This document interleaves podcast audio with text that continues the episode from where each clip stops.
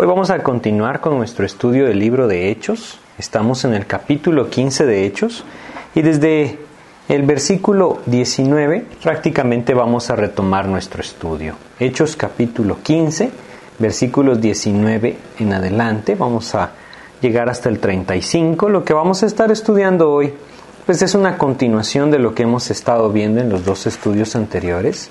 Es un pasaje que nos habla acerca de, de cómo la gracia de Dios es todo lo que el creyente, todo lo que el hombre necesita.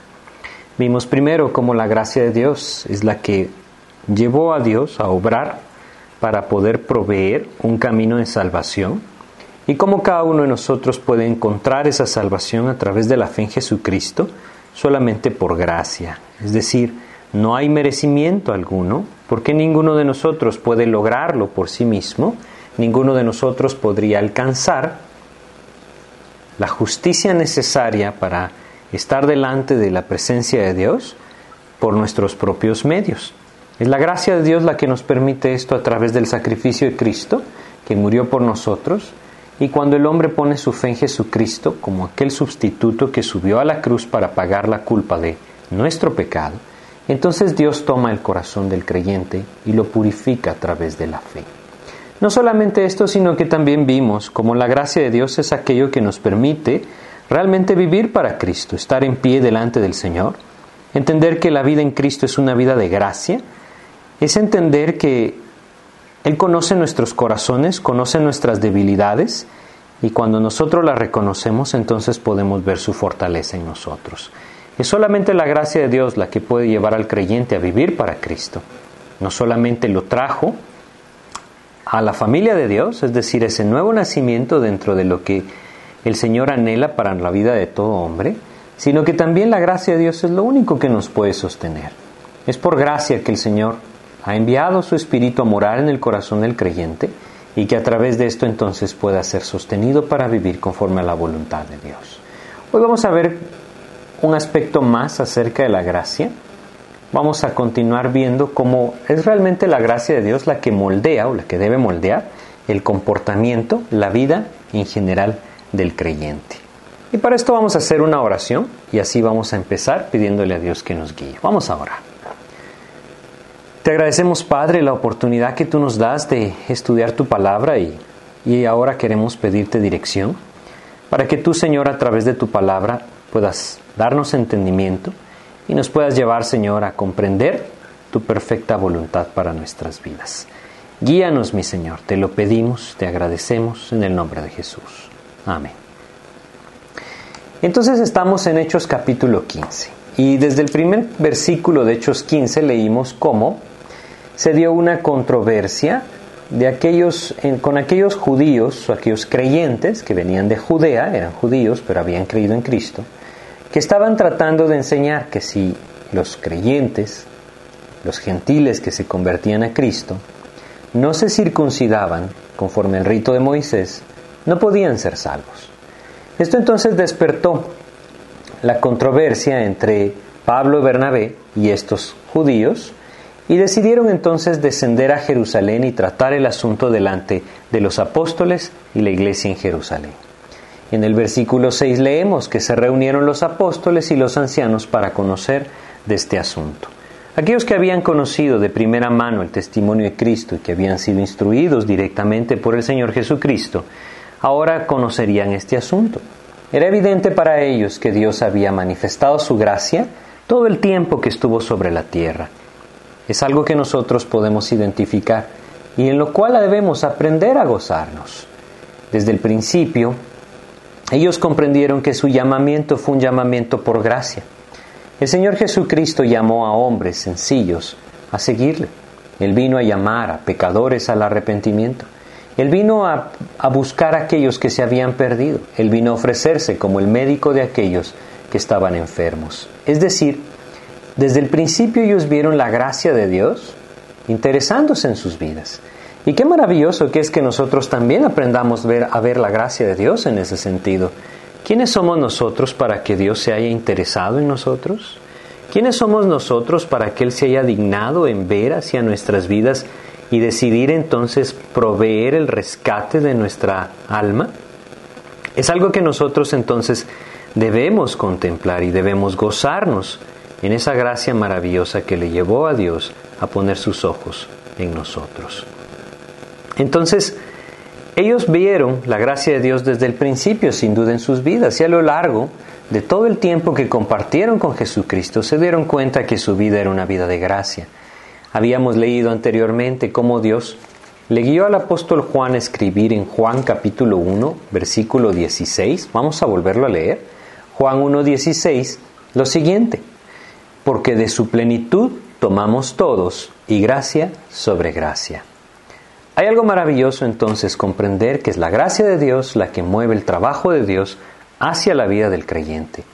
No hay lugar para jactarse delante de Dios ni delante de los hombres. No hay lugar para el orgullo espiritual, es decir, debemos reconocer que no hay nada en nosotros, que no somos más que vasos de barro, que si no son llenados por el poder de Dios por medio de su Espíritu, entonces simplemente son inútiles. Dios quiere que nosotros apropiemos esto y este pasaje nos enseña mucho acerca de esto.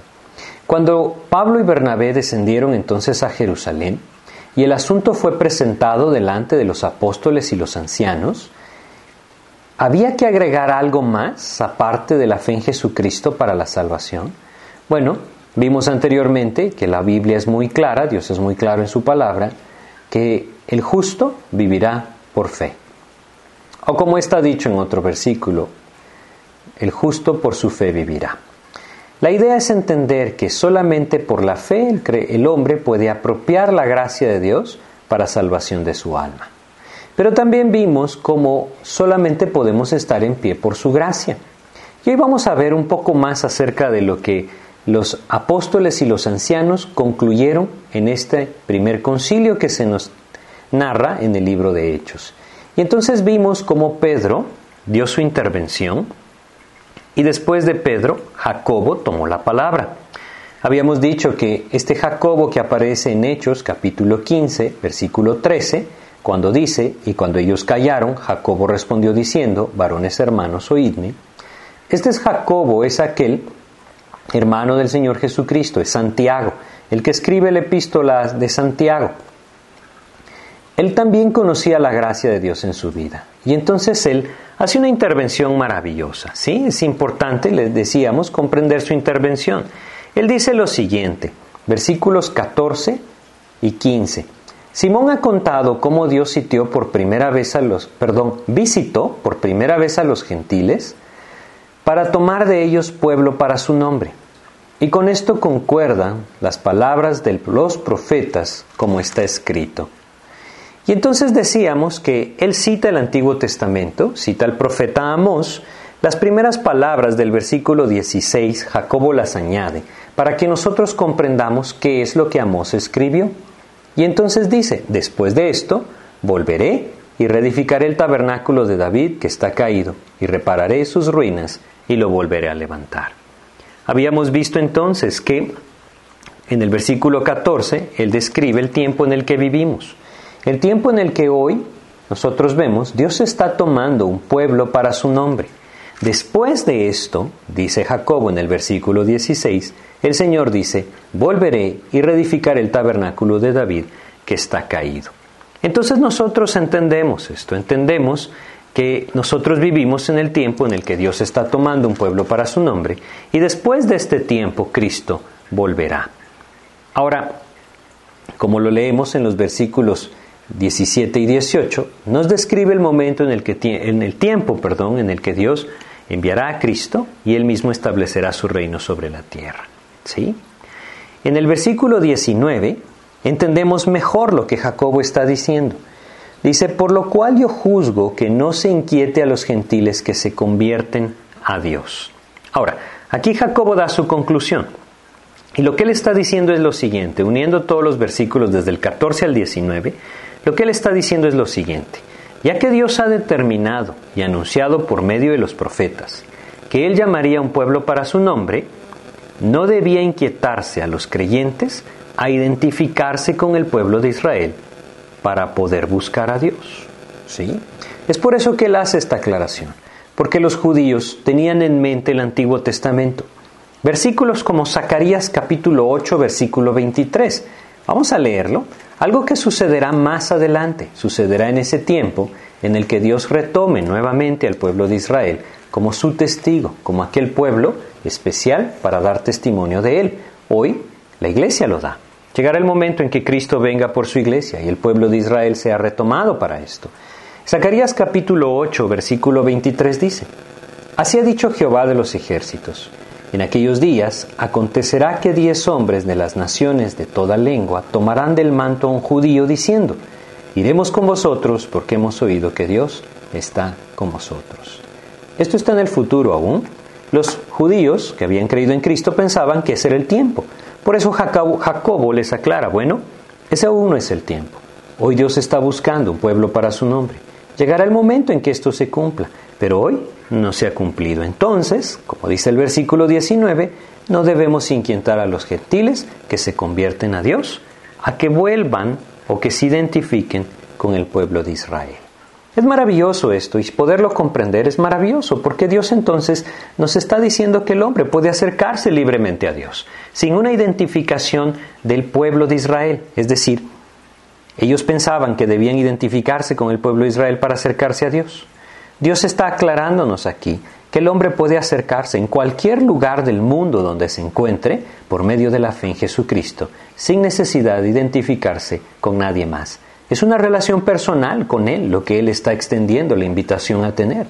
Su gracia se derrama para que cada persona que se acerca por la fe a Jesucristo pueda encontrar entonces esa comunión personal con el Padre por medio de Jesucristo. Es eso lo que nosotros encontramos descrito en los Evangelios y también en el Nuevo Testamento. Esa es la invitación del Señor cuando Él llama a todos los cansados y trabajados a venir a Él. ¿Sí? Entonces, es maravilloso porque esto nos hace entender que cada uno de nosotros puede tener esa intimidad con el Señor de forma personal sin la necesidad de identificarnos con alguien más. Y por supuesto, sin identificarnos con el pueblo de Israel hoy.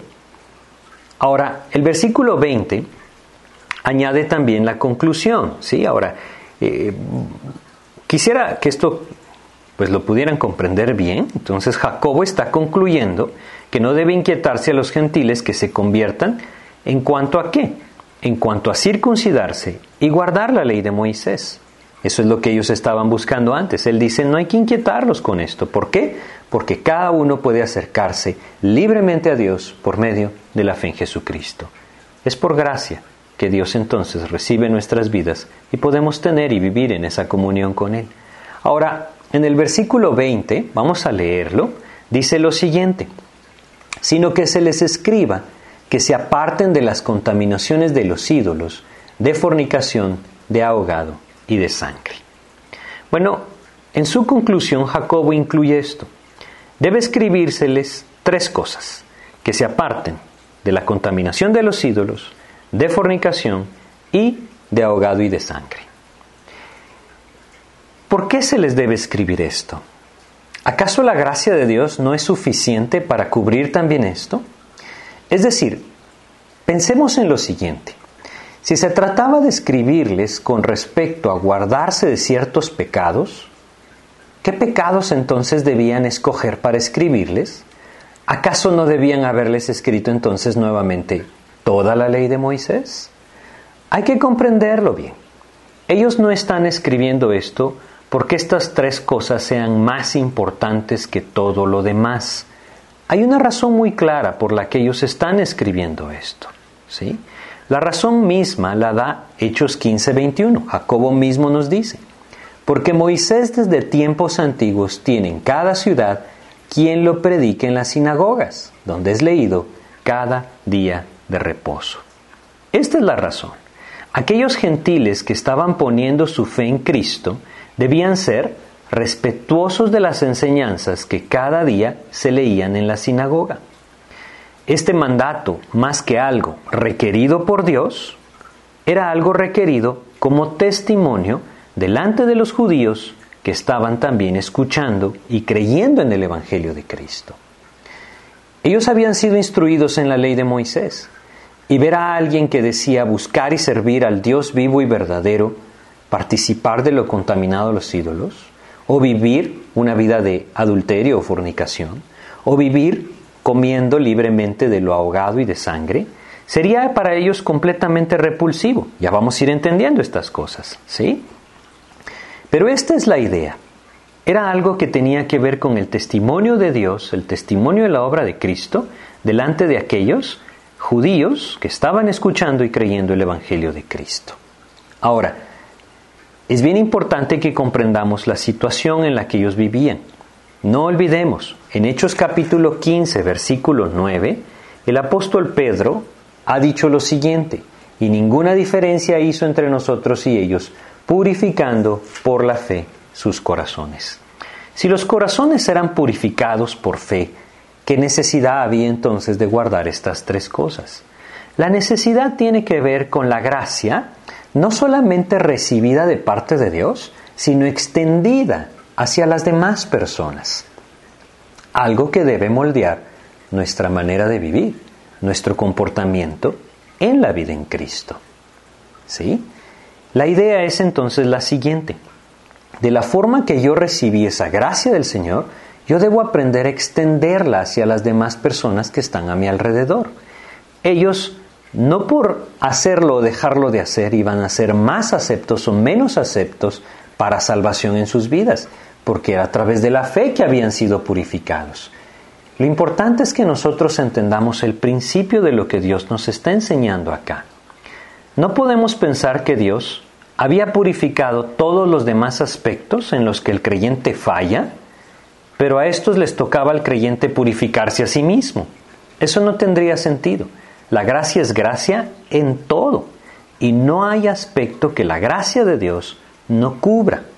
Es por eso que nosotros tenemos en la Biblia versículos tan claros como Colosenses capítulo 2, versículo 13. Vamos a leerlo, Colosenses capítulo 2, versículo 13 nos dice lo siguiente. Colosenses 2, 13 dice, Y a vosotros estando muertos en pecados y en la incircuncisión de vuestra carne, os dio vida juntamente con Él, perdonándoos todos los pecados. Si son todos, entonces son todos, porque entonces estos tres aspectos debían ser vigilados. Para poderlo comprender debemos entender el tiempo en el que ellos vivimos. Y esto no quiere decir que no sea importante para nosotros. Ojo, lo que quiere decir es que hoy en día nosotros debemos aprender a apropiar este principio. ¿Sí? Las contaminaciones de los ídolos, por ejemplo, es la primera cosa que menciona. Ahora, es evidente que todo el imperio romano estaba lleno de idolatría. Tanto la religión de los griegos como la religión adoptada por los romanos, recordemos que era politeísta. Tenían muchos dioses. No solamente esto, sino que también si nosotros vamos a Hechos capítulo 17, ¿sí? Hechos 17, versículo 16, vemos cómo el apóstol Pablo encontró o cómo él describió, según lo que vivió, cuando estuvo en Atenas, aquella ciudad prominente del imperio griego. Claro, ahora estaba bajo el yugo romano, pero dice lo siguiente, Hechos capítulo 17, versículo 16, dice, mientras Pablo los esperaba en Atenas, su espíritu se enardecía viendo la ciudad entregada a la idolatría. Recordemos que todo el territorio, que ahora ocupaba el imperio romano, un tiempo estuvo ocupado por el imperio griego. No todo, pero sí la gran mayoría de este. Y todos estos pueblos, específicamente donde Pablo había ido en su primer viaje y donde iría en su segundo viaje y aún parte de su tercer viaje, eran áreas que estaban completamente inundadas de esta cultura y por lo tanto estaban llenas de idolatría. Tanto que habían muchos templos paganos. Y estos templos paganos tenían una práctica. Ofrecían los sacrificios a los ídolos. Los animales sacrificados a, estos ídolos, en estos templos paganos, no eran desaprovechados. Eran llevados y vendidos en los mercados de las ciudades. De manera que esta carne, según ellos lo veían, estaba contaminada por los ídolos. Se sacrificaba el animal delante de un altar de un ídolo pagano y entonces, al haberlo llevado a la muerte el animal, Ahora lo tomaban, lo destazaban, lo llevaban a los mercados o a las carnicerías y lo vendían ahí. Esto es a lo que se refiere lo contaminado de los ídolos, ¿no? Ahora, los judíos, por supuesto, se guardaban de consumir tales alimentos. Y los creyentes gentiles ahora debían buscar hacerlo por testimonio a aquellos que no conocían a Jesucristo y a aquellos judíos que le estaban conociendo a Jesucristo. Realmente tenía que ver entonces con el testimonio del Señor. Ojo con esto, es bien importante. ¿Por qué? En Cristo yo tengo libertad. Por supuesto que esto no es libertad para el pecado, no. Es libertad para servir a Cristo. Y esa libertad es completa y es maravillosa. Pero esa libertad debe también procurarse con gracia hacia los demás. Ya vamos a leer lo que el apóstol Pablo escribe con respecto a esto, pero veamos antes los otros dos aspectos.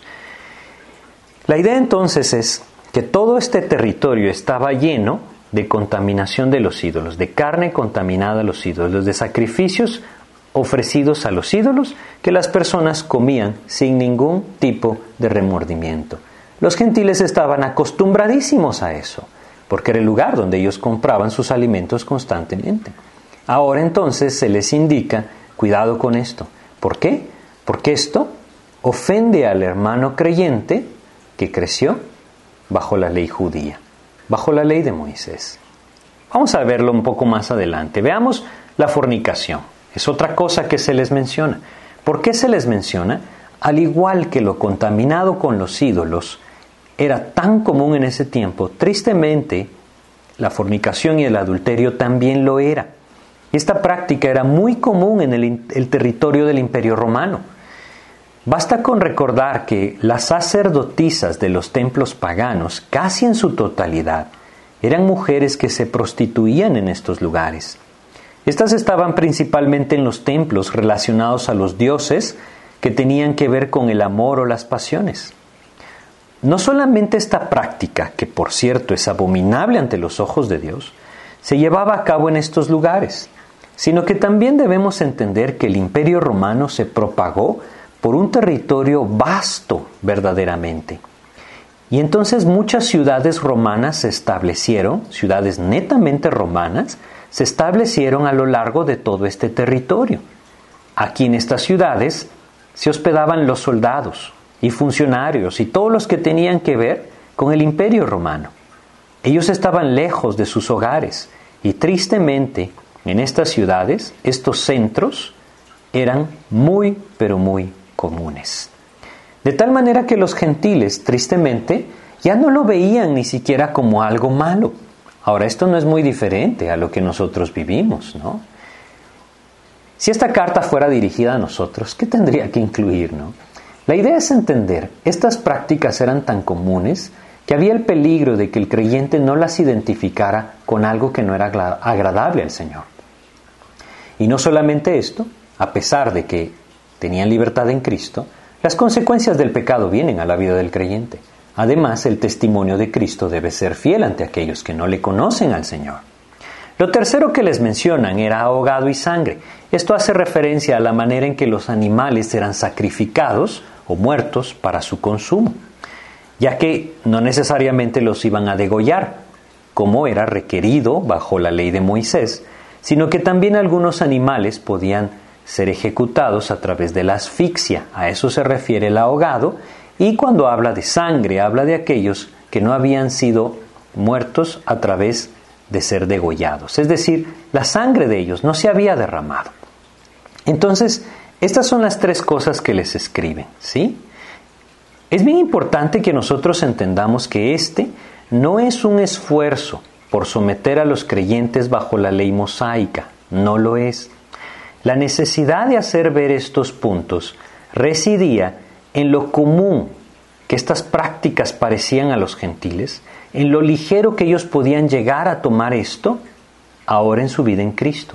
Estaban tan acostumbrados a vivir en esas prácticas que no significaba para ellos algo malo o pecaminoso, ¿sí? Hoy en día no es muy distinto, como les decía, la vida del hombre lejos de Cristo está tan torcida y pervertida que tristemente su conciencia se ha cauterizado. Y en muchos casos, El hombre es incapaz de ver el pecado en su proceder. Es por eso que solamente la palabra de Dios le puede guiar cuando el hombre se vuelve a Cristo. La libertad que nosotros tenemos en la gracia de Dios es algo verdaderamente maravilloso, ¿sabe? Dios no está esperando que nos sometamos a la ley mosaica. Vamos a leer lo que el apóstol Pablo escribe con respecto a estas cosas, ¿sí? Y, para esto vamos a, ver varios pasajes. Vamos a empezar eh, en Primera de Corintios, vamos a ver acá, el capítulo 8 de Primera de Corintios, y nos habla específicamente de lo sacrificado a los ídolos, ¿sí? Y entonces debemos entender cuál era el propósito de este mandato, era el testimonio. Y hoy hay muchas cosas que nosotros debemos apropiar de esta manera. Difícilmente vamos a encontrar en la carnicería carne sacrificada a los ídolos, por lo menos no en nuestros medios. Quizá en otros países esto sea común, pero no en nuestros medios. Entonces, ¿de qué nos sirve apropiar esto? Hay muchas cosas en nuestras vidas que nosotros tenemos libertad de hacer, ¿sí? Tenemos libertad de hacerlas, lugares a los que tenemos libertad de ir. Obviamente, debemos ser cuidadosos con aquellas cosas que alimentan nuestra carne y nos arrastran el pecado. Obviamente debemos entender que el propósito de Dios en la vida del creyente es que nuestras vidas le glorifiquen a Dios, ya lo vamos a ver. Pero hay muchas cosas que tenemos libertad de hacer, pero que debemos ser cuidadosos, no porque esto estorbe o no nuestra relación con el Señor, sino porque el testimonio de Cristo está en juego. Y esto nos debe detener. Vamos a leer 1 Corintios capítulo 8, ¿sí? Versículos 1 al 13. Vamos a leer todo el capítulo y vamos a tratar de avanzar por él. Dice lo siguiente. En cuanto a lo sacrificado a los ídolos, sabemos que todos tenemos conocimiento. El conocimiento envanece, pero el amor edifica. Buen versículo, ¿no? Y si alguno se imagina que sabe algo, aún no sabe nada como debe saberlo. Pero si alguno ama a Dios, es conocido por él. Acerca pues de las viandas que se sacrifican a los ídolos, sabemos que un ídolo nada es en el mundo y que no hay más que un Dios. El apóstol Pablo es muy claro en cuanto a esto, ¿no? Él está ahí, escuchando a Jacob. Él mismo llevó la carta, junto con Bernabé, Silas y Judas. Pero él entiende claramente esto, Dios mismo se lo mostró. Un ídolo nada es, y solo hay un Dios en el mundo. Eso es algo muy evidente. Y dice el versículo 5, pues aunque hay algunos que se llamen dioses, sea en el cielo o en la tierra, como hay muchos dioses y muchos señores, para nosotros, sin embargo, solo hay un Dios, el Padre, del cual proceden todas las cosas, y nosotros somos para Él, y un Señor, Jesucristo, por medio del cual son todas las cosas, y nosotros por medio de Él. Pero no en todos hay este conocimiento. Ese es el detalle. No en todos hay ese conocimiento. Y es ahí entonces en donde nosotros, como creyentes, debemos dejar, debemos permitir que la gracia de Dios recibida también se extienda hacia la vida de los demás, buscando no ser tropiezo a los demás, sino que cuando vean mi vida puedan dirigir sus ojos hacia Cristo. Hay que ser cuidadosos con esto. Pero no en todos hay este conocimiento, porque algunos, habituados hasta aquí a los ídolos, comen como sacrificado a ídolos y su conciencia, siendo débil, se contamina. Ese es el detalle, que a pesar de que hay libertad en Cristo, hay personas que sienten su culpabilidad, es decir, ellos no perciben esa libertad y de alguna u otra manera están yendo en contra de sus propias conciencias. Y esto los lleva al pecado por la duda, la incredulidad. Es bien importante entonces que nosotros seamos cuidadosos. Versículo 8 nos explica con toda claridad, si bien la vianda no nos hace más aceptos ante Dios, pues ni porque comamos seremos más, ni porque no comamos seremos menos, pero mirad que esta libertad vuestra no venga a ser tropezadero para los débiles. Porque si alguno te ve a ti que tienes conocimiento, sentado a la mesa en un lugar de ídolos, la conciencia de aquel que es débil, ¿no será estimulada a comer de lo sacrificado a los ídolos? Y por el conocimiento tuyo se perderá el hermano débil por quien Cristo murió. De esta manera, pues, pecando contra los hermanos e hiriendo su débil conciencia, contra Cristo pecáis. Por lo cual, si la comida les a mi hermano ocasión de caer, no comeré carne jamás para no poner tropiezo a mi hermano. Esta es la verdad. Resumido en los versículos 12 y 13, el apóstol Pablo mismo se incluye en esto. Debemos ser muy cuidadosos. Nosotros tenemos libertad en Cristo. Y hay muchas cosas que nosotros podríamos hacerlas libremente. Y no nos harán más ni nos harán menos delante del Señor. Pero debemos ser muy cuidadosos de vivir extendiendo esa gracia. En el sentido de no ser tropiezo para aquellos que están a nuestro alrededor. Ahora, esto no habla de aquellas cosas que evidentemente son pecaminosas delante del Señor, ¿no? Habla de aquellas cosas que simplemente no afectan nuestra vida. ¿Sí? Hay otras, por supuesto, el pecado afecta nuestras vidas. Vamos a ver el caso distinto de la fornicación. Pero lo que debemos comprender entonces es que mi proceder es libre. Somos libres en Cristo. Él nos ha hecho libres y la gracia de Dios nos ha hecho libres. Ya vamos a ver los versículos. Pero esa libertad se detiene en donde yo empiezo a hacer tropiezo para aquel que no tiene la fortaleza o el entendimiento de lo que yo estoy viviendo. Y es ahí en donde debo ser muy cuidadoso, ¿sí? Porque mi comportamiento, mi conducta como creyente debe entonces manifestarse también por gracia como un testimonio claro delante de aquel que está viendo mi vida y entendiendo la vida en Cristo. Es bien importante entonces que lo comprendamos, ¿sí? Por lo cual, si la comida, dice él en el versículo 13, le es a mi hermano ocasión de caer, no comeré carne jamás. ¿Para qué? Para no poner tropiezo a mi hermano.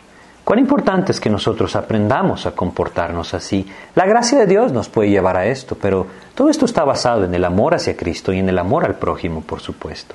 Vamos a leer rápidamente 1 Corintios 10, ¿sí? Y vamos a leer aquí también algunos versículos, empezando con el versículo 23. Es un tema muy similar. Dice lo siguiente, todo me es lícito, pero no todo conviene. Todo me es lícito, pero no todo edifica. Aquí tenemos otro aspecto. Nosotros tenemos libertad en Cristo. Todo me es lícito, dice Él, claramente. Pero no todo me conviene y no todo me edifica. Y es ahí en donde nosotros debemos ser cuidadosos. ¿sí? Versículo 24 incluye la misma idea de lo que vimos en 1 Corintios 8. Ninguno busque su propio bien, sino el del otro. Y el del versículo 32 dice, no seáis tropiezo ni a judíos, ni a gentiles, ni a la iglesia de Dios. Es el mismo principio que nosotros vemos en 1 Corintios 8. Había una necesidad de comprender esto, por eso el apóstol Pablo se toma el tiempo de escribir dos pasajes en la misma epístola acerca de un tema muy similar. Es por eso que Jacobo concluye esto, guiado por el Espíritu Santo, por supuesto. ¿Por qué? Era algo necesario de comprender en ese tiempo y de apropiar el principio nosotros en nuestro tiempo. Las otras cosas, bueno, el ahogado y sangre caerían exactamente en el mismo caso, 1 Corintios 10 nos describe eso, pero nosotros vamos a ver algo también en cuanto a la fornicación en 1 Corintios capítulo 6. En 1 Corintios capítulo 6, desde el versículo 12, nosotros leemos nuevamente un versículo similar al que leímos en 1 Corintios 10, 23. Dice lo siguiente, Todas las cosas me son lícitas, mas no todas convienen. Todas las cosas me son lícitas, mas yo no me dejaré dominar de ninguna. Este es un principio maravilloso también. Hemos hablado de libertad en Cristo. La gracia de Dios nos hace libres, libres de la esclavitud del pecado. No, no libres para pecar, ¿no? O sea, es algo distinto. Libres de la esclavitud del pecado. De tal manera que nosotros podemos servir a Cristo con toda honestidad y libertad en el poder del Espíritu de Dios. Todas las cosas me son lícitas, mas no todas me convienen. Todas las cosas me son lícitas, mas yo no me dejaré dominar de ninguna. Hemos visto antes que solo la gracia de Dios nos puede fortalecer. Ahora debemos entender que la gracia de Dios que me ha hecho libre me puede llevar a vivir libre de la esclavitud del pecado y de aquellas cosas que me atrapan. En, en todo este pasaje habla del tema, pero vamos a leer solamente el 18 y 19. Dice, huid de la fornicación. Cualquier otro pecado que el hombre cometa está fuera del cuerpo, mas el que fornica contra su propio cuerpo peca. ¿O ignoráis que vuestro cuerpo es templo del Espíritu Santo, el cual está en vosotros, el cual tenéis de Dios, y que no sois vuestros? Y el versículo 20 añade, porque habéis sido comprados por precio, glorificad pues a Dios en vuestro cuerpo. La última parte del versículo es algo que no, no está en los mejores manuscritos, pero también eh, extiende la idea y en vuestro espíritu los cuales son de Dios. La idea es entonces entender que yo debo buscar glorificar al Señor en mi vida. La fornicación es un pecado terrible, que no solamente, también el adulterio, ¿no? Entra en lo mismo, que no solamente estorba la libertad del Espíritu de Dios en mi vida, no solamente lo contrista, sino que trae consecuencias muy fuertes a la vida del hombre. Es por eso que nosotros debemos mantenernos lejos de esto, indudablemente. En ese tiempo era tan común como tal vez lo es ahora. Y también hoy tenemos entonces una urgencia de entender que esto es algo que no debe, que no puede ser parte de mi vida. Libertad en Cristo tengo, pero esto me destruye y no tiene sentido buscarlo. Vamos a comprender un poco más de esa libertad que la gracia nos da y para esto vamos a leer algunos otros pasajes. Hay que comprender que la gracia del Señor nos lleva a vivir dirigidos de otra manera. ¿Sí? Es decir, la libertad que tenemos en la gracia de Dios es algo verdaderamente maravilloso. Como les decía antes, Dios no está esperando que nos sometamos a la ley mosaica. Vamos a Romanos. La epístola a los Romanos es una epístola muy completa, es una epístola netamente doctrinal y nos explica esto. Romanos capítulo 6, versículo 14 dice, Romanos 6, 14, porque el pecado no se enseñoreará de vosotros, pues no estáis bajo la ley, sino bajo la gracia.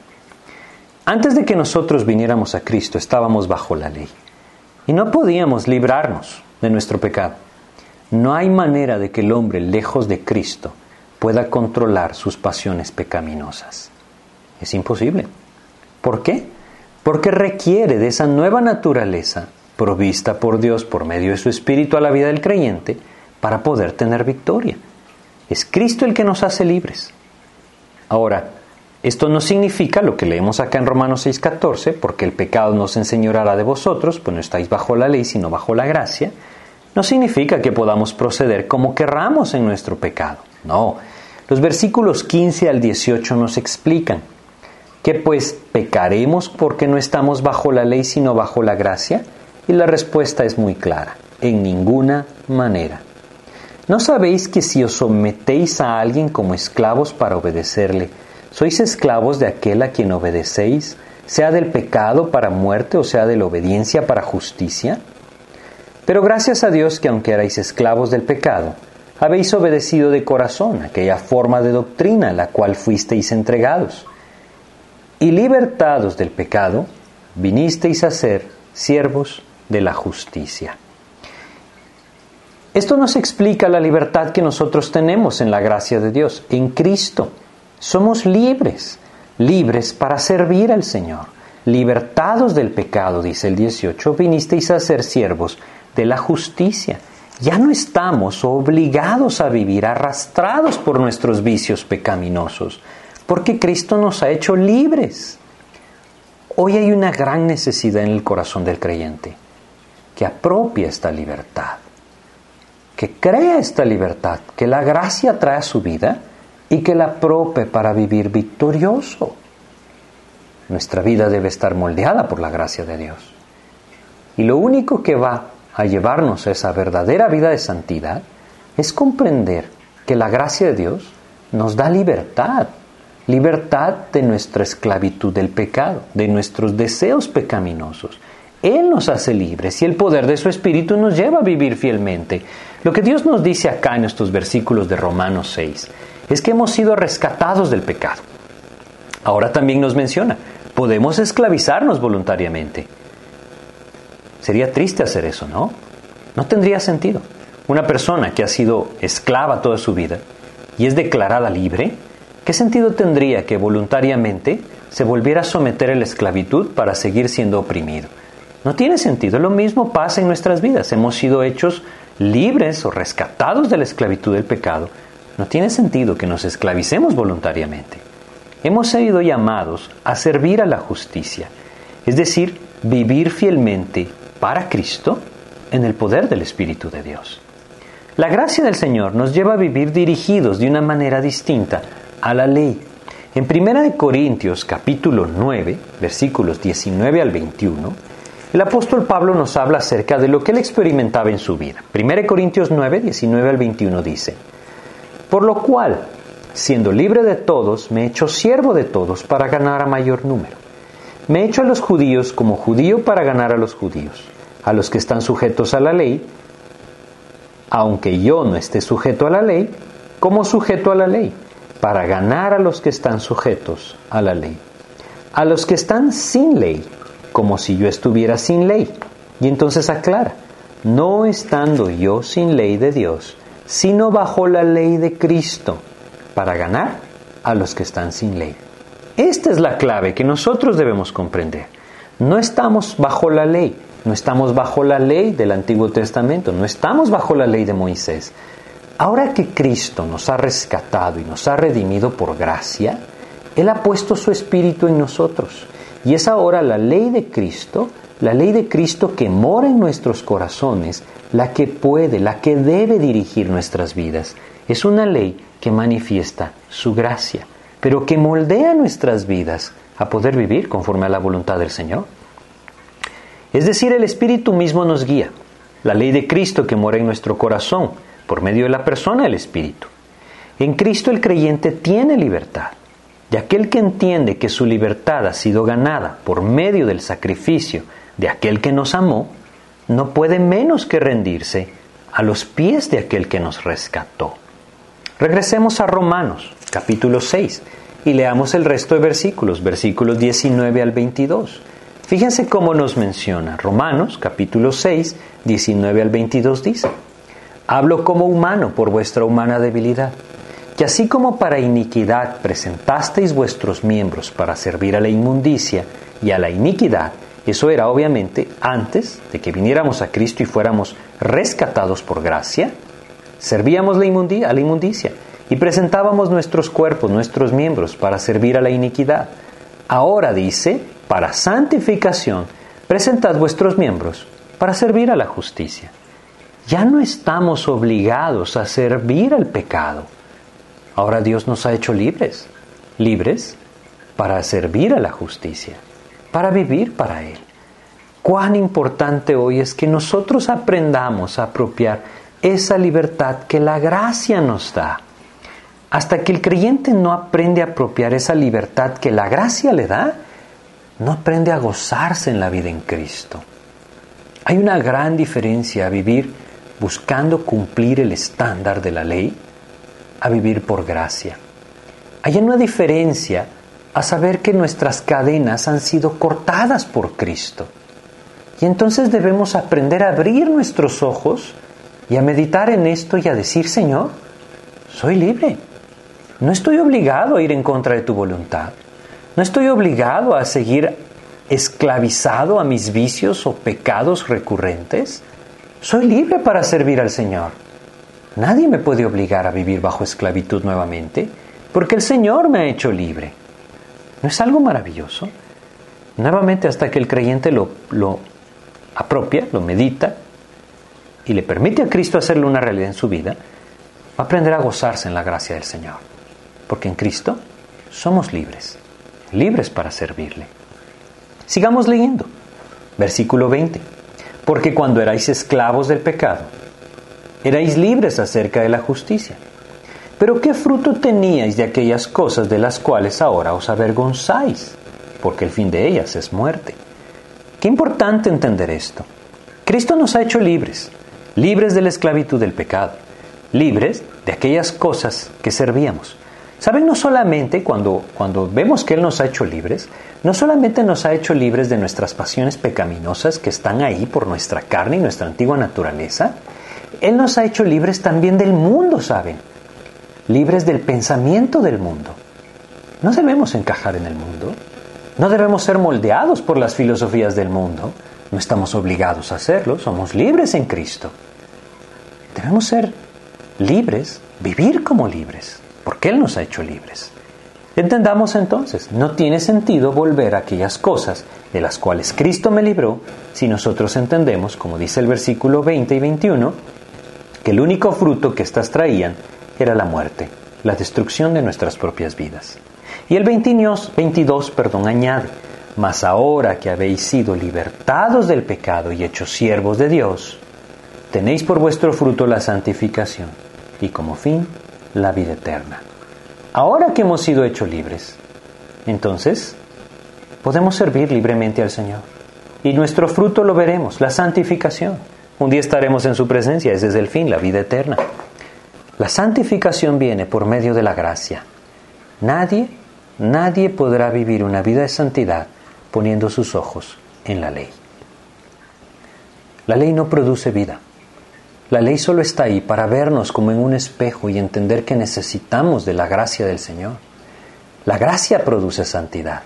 Si el creyente la propia y se libera de toda la esclavitud que el mundo y el pecado buscan poner en su vida, experimentará esa maravillosa gracia del Señor. Una gracia que nos lleva a gozarnos. De manera que la gracia no solamente es el único medio por el cual Dios da salvación a aquel que pone su fe en Cristo, sino que también es lo que nos permite estar en pie delante de Cristo y es lo que permite que nuestras vidas sean transformadas. Es decir, la gracia debe moldear la conducta del creyente una gracia extendida hacia los demás, una gracia recibida por Cristo, haciéndonos libres. ¿Sí? Yo quisiera leer con ustedes algunos versículos que nos hablan de esa libertad. En Gálatas capítulo 5, ya leímos este, pero lo volveremos a leer, Gálatas capítulo 5, versículo 1, es una exhortación de Dios, apropiar esa libertad. Estad pues firmes en la libertad con que Cristo nos hizo libres y no estéis otra vez sujetos al yugo de esclavitud. Sepamos que el Señor nos ha hecho libres. Romanos capítulo 6, versículo 7. Regresemos a Romanos 6 y leamos ahora el versículo 7. Dice lo siguiente, porque el que ha muerto ha sido justificado del pecado. Ya no debemos lograrlo nosotros. Cuando morimos, es algo que aún debemos hacer. Nosotros morimos cuando venimos a Cristo. Esto es lo que Romanos 6 nos enseña. Y al haber muerto en esa cruz juntamente con el Señor, como nos dice el versículo 4 y 5, entonces nosotros hemos sido hallados justos. No hay ley que se apropie de nuestras vidas, no hay ley que nos pueda esclavizar, no hay ley que debamos cumplir. La gracia del Señor nos ha hecho libres, libres para vivir en santidad delante de nuestro Señor, quien nos rescató, quien nos salvó. Pero es maravilloso saber que el que ha muerto ha sido justificado del pecado. Romanos capítulo 8, versículo 2. Romanos 8, 2 nos dice, porque la ley del Espíritu de vida en Cristo Jesús me ha librado de la ley del pecado y de la muerte. Somos libres en la gracia del Señor. Usemos nuestra libertad para gozarnos en Cristo y para rendirle nuestras vidas. Romanos 8 también, pero versículos 31 y 32 dicen lo siguiente. ¿Qué pues diremos a esto? Si Dios es por nosotros, ¿quién contra nosotros? El que no escatimone a su propio Hijo, sino que le entregó por todos nosotros, ¿cómo no nos dará también con él todas las cosas? Esto es gracia. No solamente es libertad de la gracia, sino la maravillosa bendición de la gracia. El Señor tiene ahí todas sus riquezas en gloria para aquel que las quiera apropiar por medio de la gracia. Aprendamos a liberarnos de la esclavitud de la ley, de la esclavitud del pecado, y a gozarnos en la gracia del Señor. Esta gracia, así como la recibimos y como lo hemos visto, debemos extenderla también hacia los demás.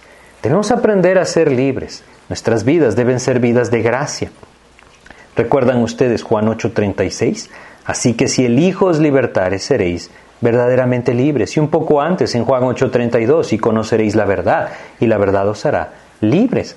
Él nos ha hecho libres. De tal manera que podemos disfrutar de esa libertad para vivir para el Señor. Esa libertad que tristemente muchos hoy no están disfrutando. Dios anhela que nosotros aprendamos a disfrutarla.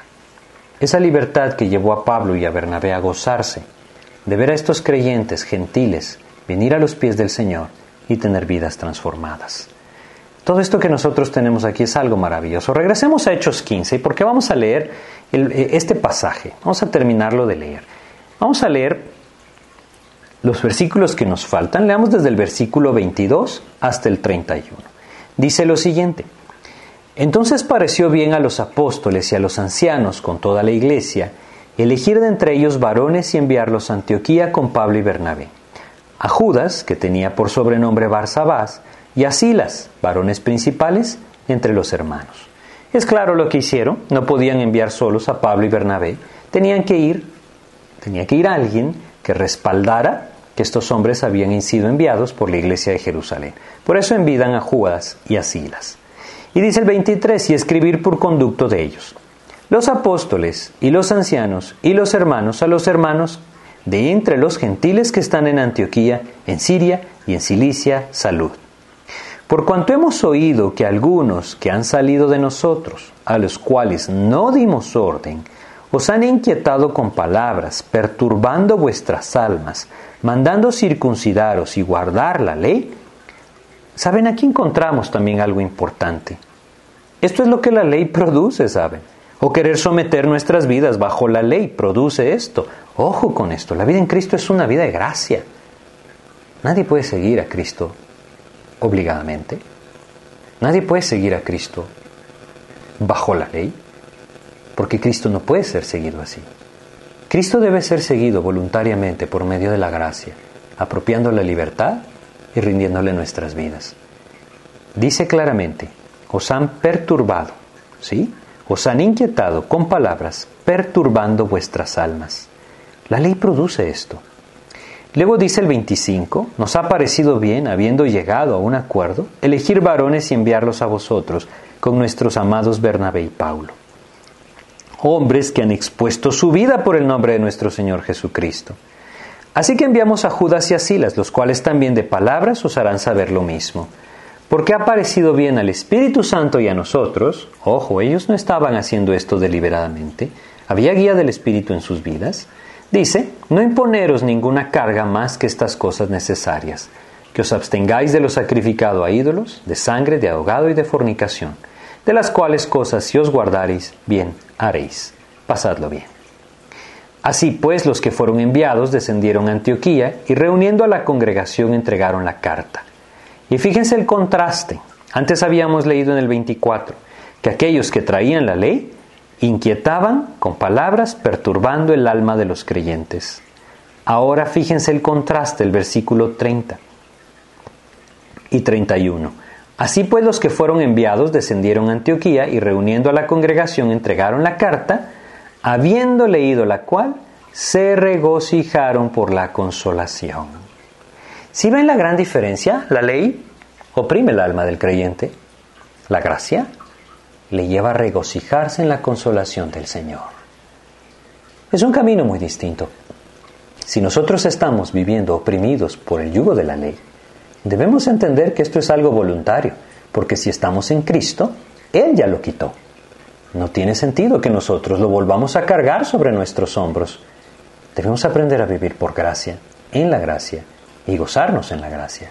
El Señor nos ha hecho libres.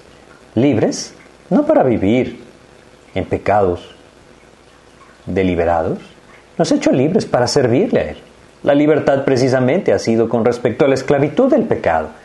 Él nos ha hecho libres y a través de esa libertad podemos gozarnos en nuestra intimidad con el Señor. De tal manera que nosotros debemos entender lo siguiente. No hay nada, no hay nada fuera de la vida del creyente que pueda estorbar su intimidad con el Señor. ¿Sí? Por supuesto, el pecado lo estorba, ¿sí? La falta de intimidad con Cristo lo estorba. Por eso les digo, no hay nada externo que pueda estorbar nuestra intimidad con el Señor. Si nosotros no estamos hoy disfrutando de una verdadera comunión, intimidad con Cristo, es porque nosotros no que hemos querido buscar esa intimidad. Porque quizá no estamos dispuestos a soltar nuestro pecado. Pero es esa esclavitud voluntaria si estamos en Cristo. Seamos libres, apropiemos la libertad, vivamos en gracia y gocémonos día a día en una intimidad verdadera con Cristo, que por medio de su Espíritu puede dirigirnos y su gracia puede moldear nuestras vidas. El pasaje termina diciéndonos que Silas decidió quedarse en este lugar y el versículo 35 dice, y Pablo y Bernabé continuaron en Antioquía enseñando la palabra del Señor y anunciando el Evangelio con otros muchos. Ese elemento maravilloso de la gracia hizo crecer esta iglesia, la iglesia de Antioquía. Tanto que un poco después enviaron a estos hombres en un segundo viaje misionero. Pidamos a Dios que nos permita entender su gracia y apropiarla en nuestras vidas para poder gozarnos en ella. Vamos a orar. Señor, te queremos agradecer, Padre, por tu palabra y por recordarnos, mi Dios, que tu obra es completa, que tú mismo nos redimiste con tu sangre, que tú mismo pagaste el precio de nuestra libertad y que tú mismo nos hiciste libres, Señor, que ninguno de nosotros pudo haberse librado por sí mismo, pero que tú nos hiciste libres. Ayúdanos, Padre, a apropiar esa libertad, a no ser más esclavos de nuestras pasiones pecaminosas, a no ser más esclavos del enemigo, a no ser más esclavos del mundo, Señor. Ayúdanos a apropiar esa libertad y gozarnos en ella, sirviéndote a ti, viviendo para ti. Danos claridad para comprender esto, mi Dios. Y si alguno de nosotros, Señor, ha puesto ese yugo de la ley sobre sus hombros y siente que no puede, que no está a la altura, que no puede cumplir con lo que tú le pides, hazle entender, Señor, que lo único que tú le pediste fue que pusiera su fe en tu Hijo como su Salvador. Ayúdanos, mi Dios, a comprender que tu gracia es la que nos salva, la que nos limpia, la que nos sustenta y la que nos puede llevar a vivir en esa verdadera santidad. Guíanos, Señor. Te agradecemos y pedimos en el nombre de Jesús. Amén, Señor. Pues muchas gracias por su atención. Que Dios les bendiga.